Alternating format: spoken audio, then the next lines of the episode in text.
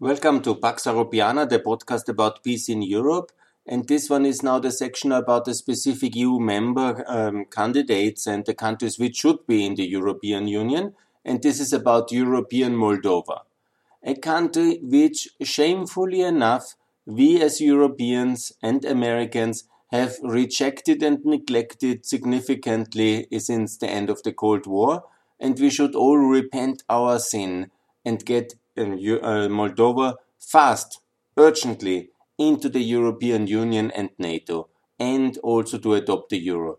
Sadly, unfortunately, the French appeasers, supported by uh, the um, German delayers and a lot of um, less informed people around, and they are unfortunately bent uh, to leave Moldova, similar like uh, Ukraine and Georgia, as kind of a buffer from which um, kind of um, on the altar of appeasement we will uh, somehow watch this country's decline. And you want that to happen? No. Do I want that to happen? No. Let's change it together because it's entirely possible. The country is good. The people are great.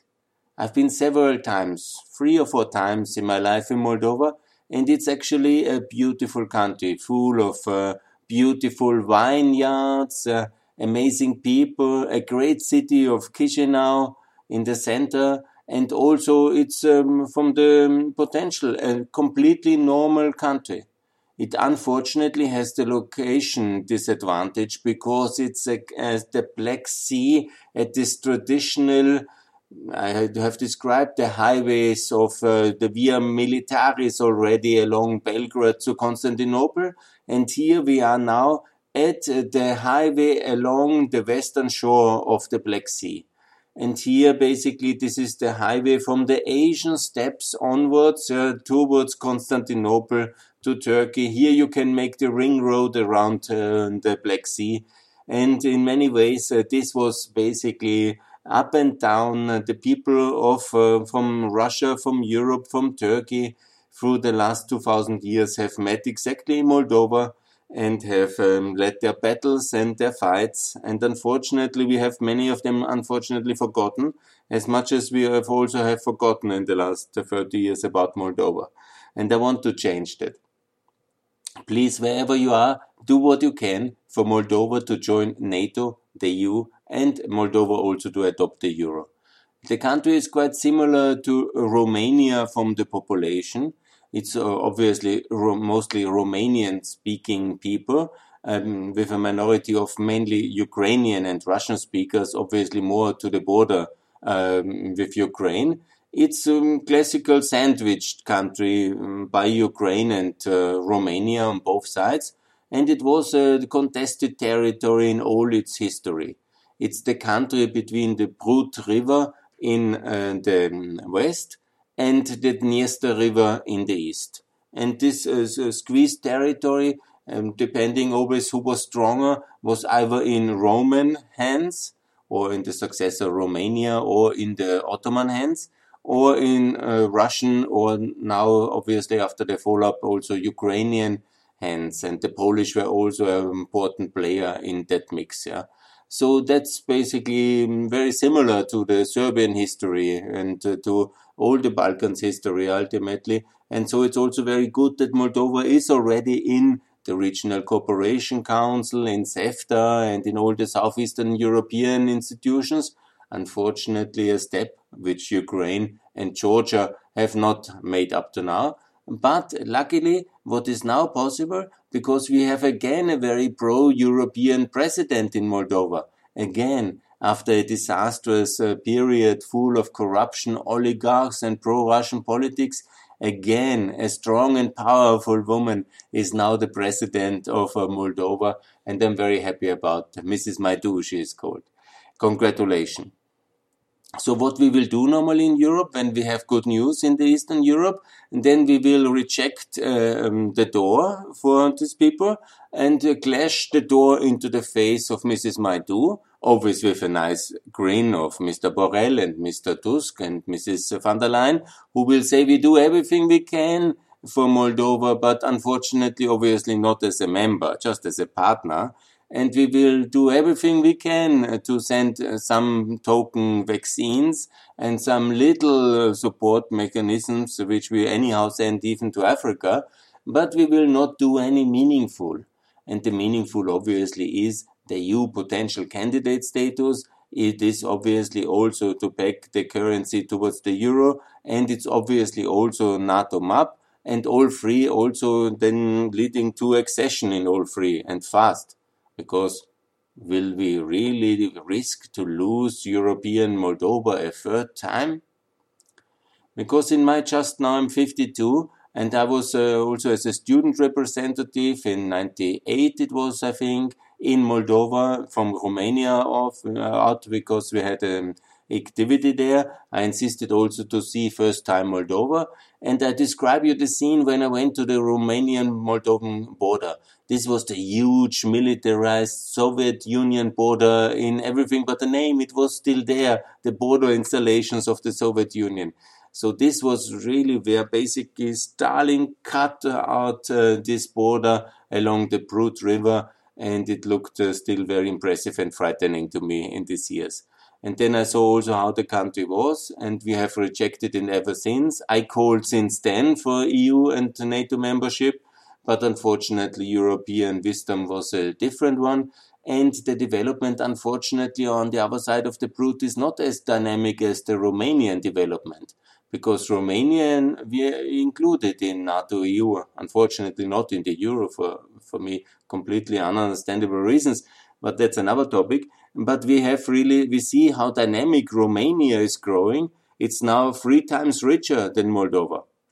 And you know, the Cold War ended for both at the same time. And we could have easily continued with enlargement. In 2004, the big round, and then 2007, Romania why not 2012 uh, Moldova? Imagine how different Europe would be, how much richer we all would be, and how much safer we would all be with that policy having been pursued than the kind of, I call it the George Bush policy, if you have a United Europe, Poland free.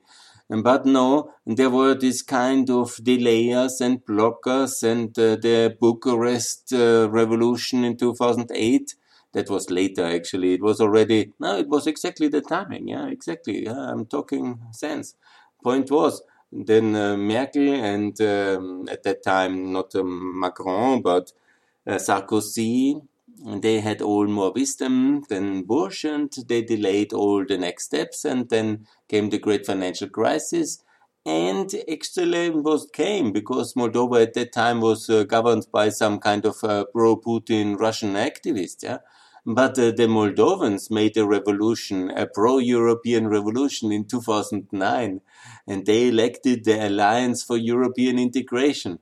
They obviously did not know that in Europe nobody liked them and nobody wanted to integrate uh, Moldova, and uh, the appeasement was uh, a firm uh, line by Obama and by Merkel and so, the, but they elected a European uh, team. So when maybe my effort in the beginnings and uh, many others as well, I don't want to claim the whole fame for the first effort of uh, Moldova's EU integration together with the other countries which I joined. But no, then the second effort was then after 2009. There was a pro-European government. Yeah, we were ready. Everything was uh, done. It could have been done. But no, it was not to be because the visas rejected this beautiful country. In the meantime, of course, you know, it lost a lot of population because what's happening, obviously, that everybody who is reasonable gets a Romanian passport because you can easily find some relative or find some other way to get a Romanian passport. And then obviously the population loss of Moldova is significant because would you really like to um, somehow stay without any rights of movement and all these complications in a country which the European re Union rejects systematically? Yeah, of course. That is very disappointing of our policy. But the country is beautiful and the people are very nice. They obviously believe in a European future because even after that very big disappointment by our failure of our rejectionism, and then uh, there was again a communist because of, of course, Mr. Putin is very active in Moldova. He thinks it's a wonderful to have a supply for agriculture and it, every country counts for him. he really cares for the ex-Soviet Union countries that they continue to be his vassals and supply cheap labor for him and also then the agricultural products and just you know to make a kind of buffer um, between Europe, NATO, and uh, Russia. That's his logic, and so he really is active. Uh, the moment he tries to fund the parties there, and it really does a lot in order to block a pro-European Moldova. And He's very active in Moldova, no doubt about it. You should walk to Chisinau and see the Russian embassy in Chisinau.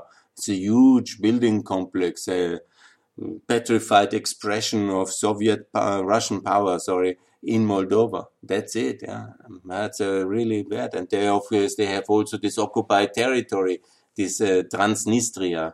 They have that one as well, and they use it always to make life difficult. obviously for for Moldo- pro-European Moldovans. They also slur them always with kind of unification agenda. That's always of uh, Putin very interesting because he's always continuing to say uh, the Crimean Anschluss. Uh, he doesn't use that word obviously, but Crimea was fine. but uh, the all these pro-European um, um, Moldovians, they are obviously fascists and they're obviously for Greater Romania. Hey, that's the logic of these people over there in Moscow. In reality, they are pro-Europeans. They want their country to be a sovereign member of the alliance NATO and of the European Union, our federation, where we are all member. And that's, I think, justified. So how to reject Moldova? I really lack the understanding and also the patience for that. Anyhow, so what I tell you about the history, obviously it's full of castles. It's beautiful uh, castles and uh, this uh, border frontiers castle to um, part, always contested between uh, the Russian Empire and the Ottoman Empire, and that's uh, basically the because here in Moldova starts uh, these lowlands, the steppes, Ukraine flat, and it goes to the Ural. So here there were very few natural boundaries, but the Black Sea in Romania, then the Carpathian Mountains, and then you have this flat land and only the rivers. And between the rivers, uh, there was some security, obviously some defensive line, and so the geography explains partly also uh, the history again. And here we are in Moldova. And it's, um, as I say, a beautiful member country. I say it's the 34th member country of the European Union in the European Union of 37 member states, which I am active for, which I advocate for, and it's very logic. And I think Mr. Putin will not start a nuclear war for the choice of the Moldovan people to uh, join the European Union and NATO and that he has this small military installation still in uh, Transnistria, as it's called. It's a kind of state land on the other side of the Dniester, run by organized criminals and uh, on some kind of uh, subsidy from Russia. And they are doing a lot of bad things, obviously, in this kind of shadow statelet. But to their credit, also recently it has uh, been uh, opened the border. It's less militarized. Uh, this kind of internal uh, border crossings. It's still guarded. there's no doubt. But you can cross over without showing passports. At least the last time I was there, in two years ago, three years ago now. And so it's um, it's no longer such an issue. And I think with some kind of uh, I know that not everybody likes my term federalization. Obviously, a reasonable form of federalization as part of the NATO accession and Euro package. I think it would be really difficult for the people in uh, this uh, Transnistrian region to reject such a NATO membership. Obviously, some of them are under the orders of of um, um, Russia, but nevertheless, when you communicate very clearly to the people in Transnistria here is the euro, here is NATO, here is EU, here is the passports, here is travel, here is everything, here is freedom. And given the specific uh, geographic situation that there is no land access, uh, not even remotely, uh, for Transnistria towards Russia, because huge Ukraine, 1,000 kilometers of Ukraine is uh, belonging uh, is now pro-Western until the occupied territories of Donbass and Crimea. So it's about 1,200 kilometer, I would estimate. So there is uh, no, I think they also know geography and they know the very limited uh, options.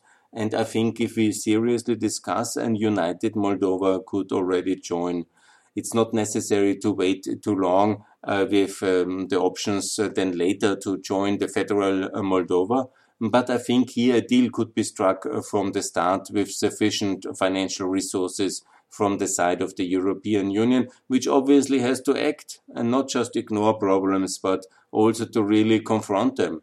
And uh, with a fast uh, accelerated accession agenda, as I propose it, I think Moldova could be a relatively simple case. Yeah? And even the issues of uh, Transnistria, we make a financial agreement uh, like we have done with the German unity and also pay for the removal of the Russian troops and the issue is settled. Nobody has to worry about minority rights in European Union. We are really the master of minority rights, and we get this normally very well. So I think um, um, federal situation in a style of Südtirol, it's uh, absolutely Southern Tyrol. It's absolutely possible for, uh, possible for Transnistria, and Southern Tyrol is also in NATO and in Italy. And so it is, I think, um, a lesser issue to be handled and we have to start all these issues anyhow at the same time to make it very clear that the dynamic of America is back and the dynamic of EU and NATO enlargement is it's now so overwhelming that Russia cannot even choose all these conflicts potentially. That's the best strategy, I think so. Now, also there is a second region which has also a pro-Russian pivot, and that's obviously in the south. Uh, that's the Turkish minority the so-called Gagauzians. Uh, so that's a Turkish minority, um, which is also on this highway of nations and uh, worrying battles uh, along the western Black Sea littoral. It is somehow now also a leftover from this kind of always moving um, and always shifting alliances along the western Black Sea. And so it is in Bessarabia. That's also maybe an important term because it also explains um, a bit of the history Bessarabia possible. I believe it is really the term uh, without Arabs, but this might be uh, contested. Uh, the uh, absolute significance. I'm not a linguist in that one, but Bessarabia, if you understand it uh, without Arabs, yes means uh, without in Russian language and Ukrainian language and in old Slavic languages, Arabs obviously means um, Arabs. So uh, the significance of uh, driving back potential Arab and also possible ethnic cleansing. Uh, and then you have um, basically the name for that. And that's uh, the northern part of the Danube Delta and part of Moldova. And here you see also this complex geography of shifting internal Soviet borders because in, interestingly or to make everything more complicated, the northern part of the Danube Delta, this uh, is Ukrainian Bessarabia leading until Odessa. It's a very neglected and poor part, uh, very much on the periphery of the periphery of uh, Ukraine. It is uh, this part of um, territory uh, between Moldova and the Black Sea because Moldova, and due to that reasons of um, gerrymandering, one might call it, has no kind of direct access to, to, the Black Sea in that sense, and just via the Danube, because the Prut River, the western border, the border with Romania, goes into the Danube River, and there basically also indirectly then there is the access to the Black Sea. Yeah? But that was how all this uh, confused politics of Soviet conquest and internal borders has been working out in uh, the uh, history. And now we face a lot of complications. And so it's absolutely necessary for Ukraine and Moldova to join all the European institutions together and then to make uh, open borders inside NATO and the EU and the Euro because prosperity depends upon it.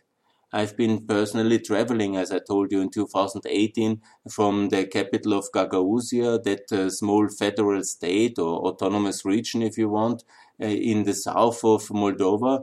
And uh, the capital is called Comrat. Actually, they have still um, a Lenin statue there. That's uh, one of the last ones. In Ukraine, they have all removed it. And in some parts, unfortunately, of Moldova, they are there still.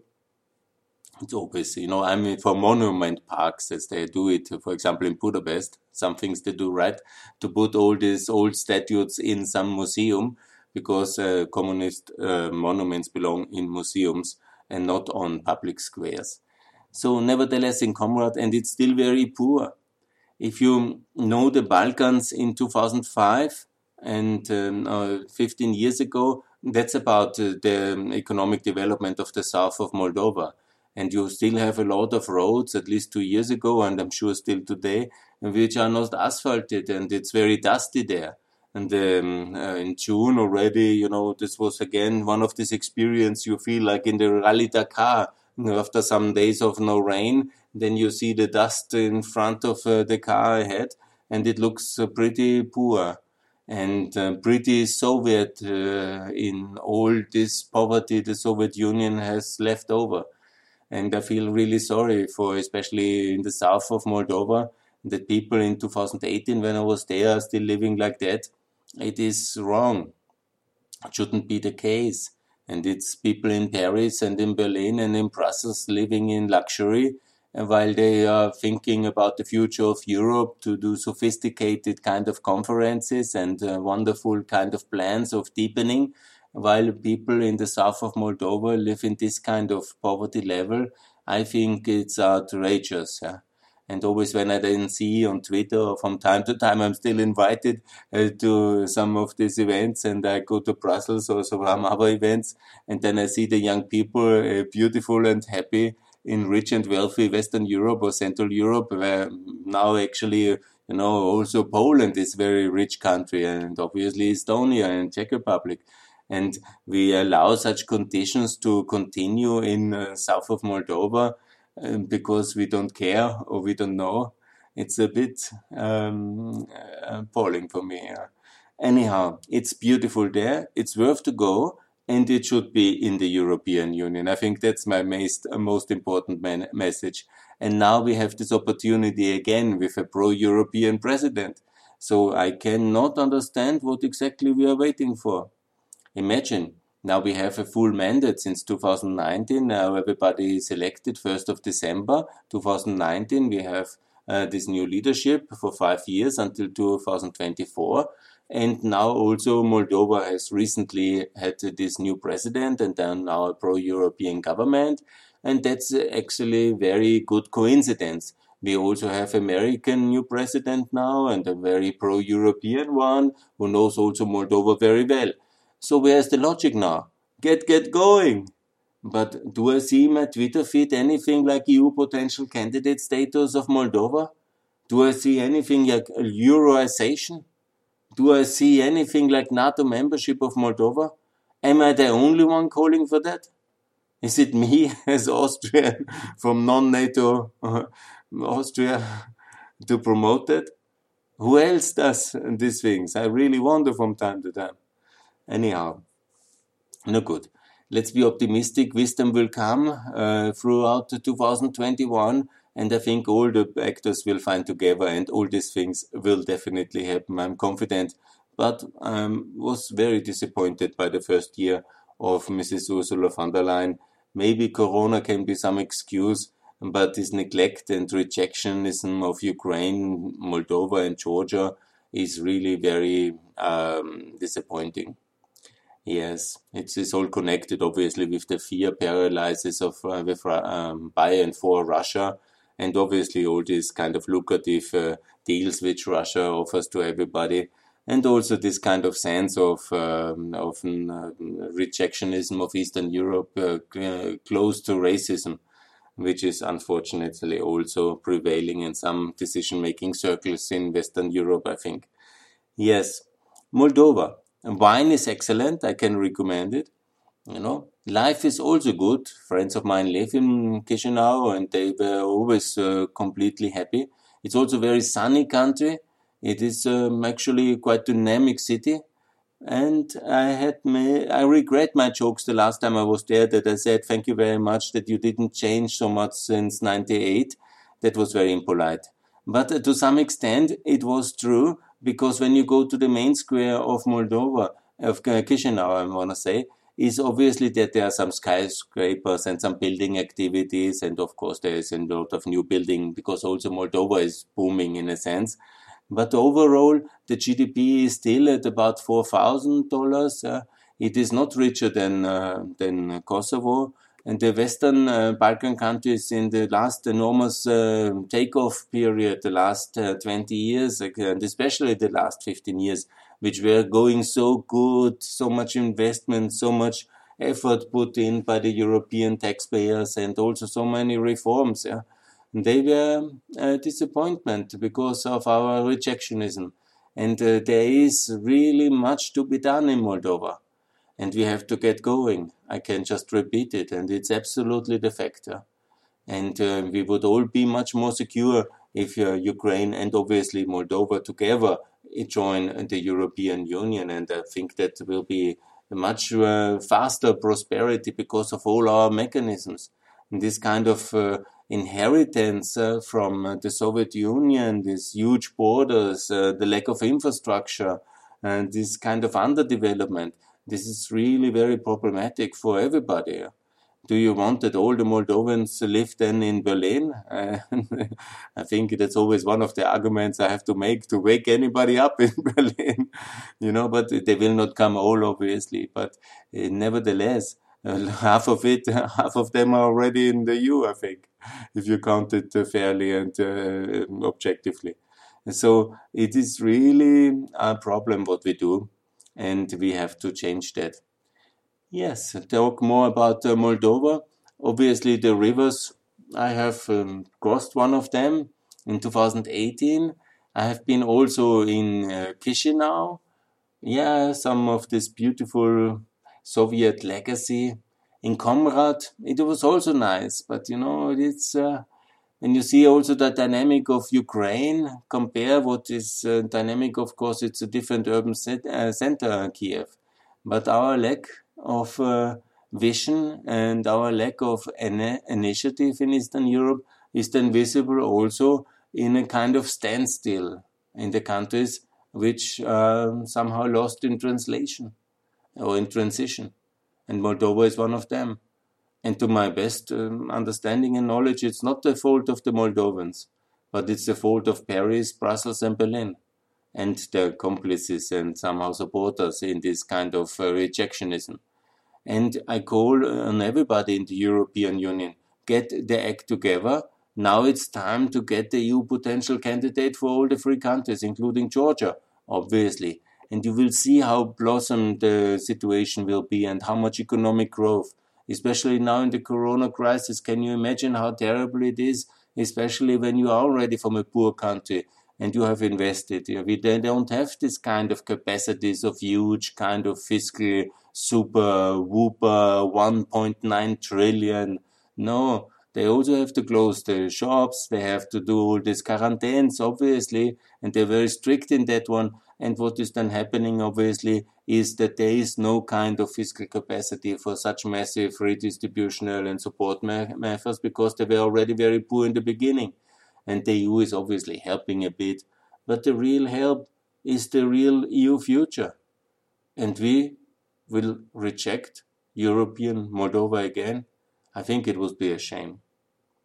But I'm optimistic. Let's close positive. I think uh, maybe the Holy Spirit will come to the Brussels decision makers in this crisis because they have anyhow done not very good. And I think all of the world is now quite angry on Brussels uh, because of the vaccination fiasco. So I guess maybe then there will be a little bit of new rethinking and modesty in Brussels. And maybe then uh, by the summer of, um, oh, maybe already in June, or don't we have a council in March? put it on the agenda, at least. All those who were fancying and to um, have photos with uh, the first female president of European Moldova promising all the good things, but not delivering. So I think I made it clear what has to happen. I will in the next podcast then also talk about various aspects of Moldova and how it was, how it is, what's going on in the history, in the economy, in various aspects, and also why it uh, should be an asset for Europe to have this beautiful country as an ally and as a member. And that's what I will work for. And in 2029, Moldova should be a EU member, and in 2024, it should be NATO member, and in 2022, it should be adopting the euro. And tuck, tuck, tuck. Oh, that we don't say in Austria, but speedy, speedy, speedy. Get in, Moldova. We are waiting for you. Where have you been all the time? And all those opposing Moldova, can you get out? uh, we don't need countries who oppose Moldova in the European Union. So, thanks a lot for listening and for European Moldova.